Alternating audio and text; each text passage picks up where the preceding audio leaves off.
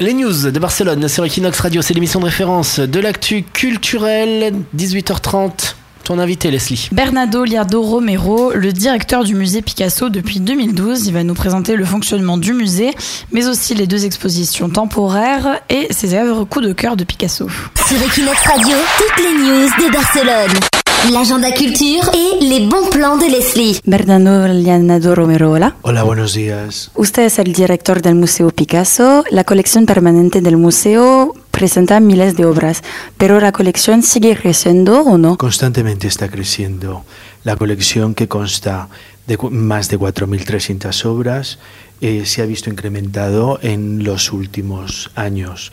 En el año 2013 recibimos la donación de un- un- una donación anónima de un grabado de los años eh, 40 y el año pasado eh, hicimos una importante adquisición de la colección de Gustavo Gili y Ana María Torra y eh, también recibimos en donación el contenido de todos los documentos eh, que existían en la editorial Gustavo Gili. La editorial Gustavo Gili era el principal editor de Picasso en, eh, en habla castellana y en habla catalana. Son una muestra viva, el vínculo de la relación de Picasso con Barcelona a través de la editorial, con el matrimonio Gili Torra y eh, con Picasso y su propia mujer Jacqueline. Relación que continuó después de la muerte de Picasso y terminó con la muerte de la propia Jacqueline. Continuamos creciendo. En, también hace poco recibimos la donación de 163 fotografías sobre Picasso realizadas por David Douglas Duncan. Y más que la colección, hay también dos exposiciones temporales, eh, Picasso y los reventos y la pasión grecaña de Picasso. ¿Puede presentarlas? Se dedicó a la relación entre Picasso y Dalí, que se llamó Picasso Dalí, Dalí Picasso. Otras eh, exposiciones que están centradas en la colección, en nuestra colección.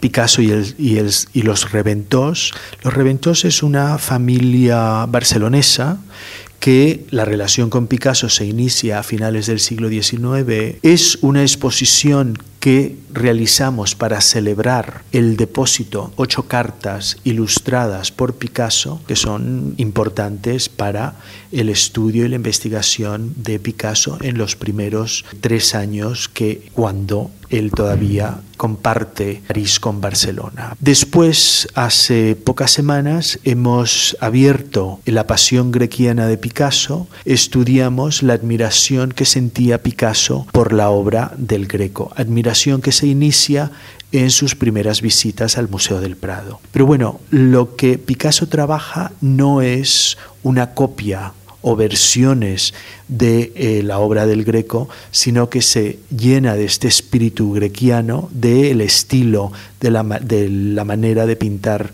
el trazo de la brocha, etc. Es lo que le interesa del Greco, el retrato, sus figuras y es algo que no pasa con otros artistas. En nuestra colección tenemos copias que él hace de cuadros y de dibujos y de grabados de Goya, el Felipe IV copiado del que está en el Greco. En la exposición cuando se entra hay dos frases que se pueden encontrar más y yo creo que lo dice todo. En el uno dice yo el Greco se apropia del greco, internaliza el greco en, y en el segundo es Greco, Velázquez, inspiradme. ¿Cuál es su sala preferida o si puede elegir su obra preferida de Picasso? La sala 7.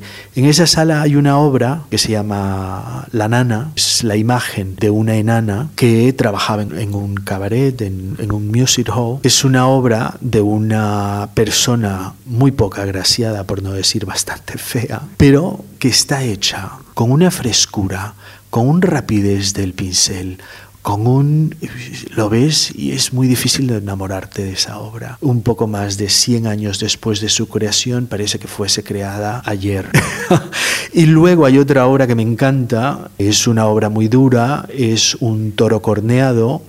Eh, durante muchísimos años eh, he tenido la impresión, y yo creo que eso es lo fantástico de Picasso, que hay esta especie de metamorfosis, que tú ves algo y a la vez estás viendo otra cosa, ya comienza a surgir esta dualidad o multiplicidad de visión en el cubismo, realmente tiene en el pecho, tiene un chorro de sangre que derrama sobre eh, la tierra eh, debajo.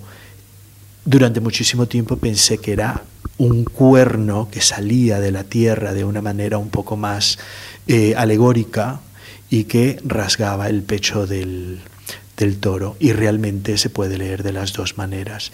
Muy bien, muchas gracias Bernardo Romero de contestar a Equinox Radio. Un placer, muchísimas gracias a vosotros. Sur Equinox Radio, toutes les news de Barcelone, l'agenda culture et les bons plans de Leslie.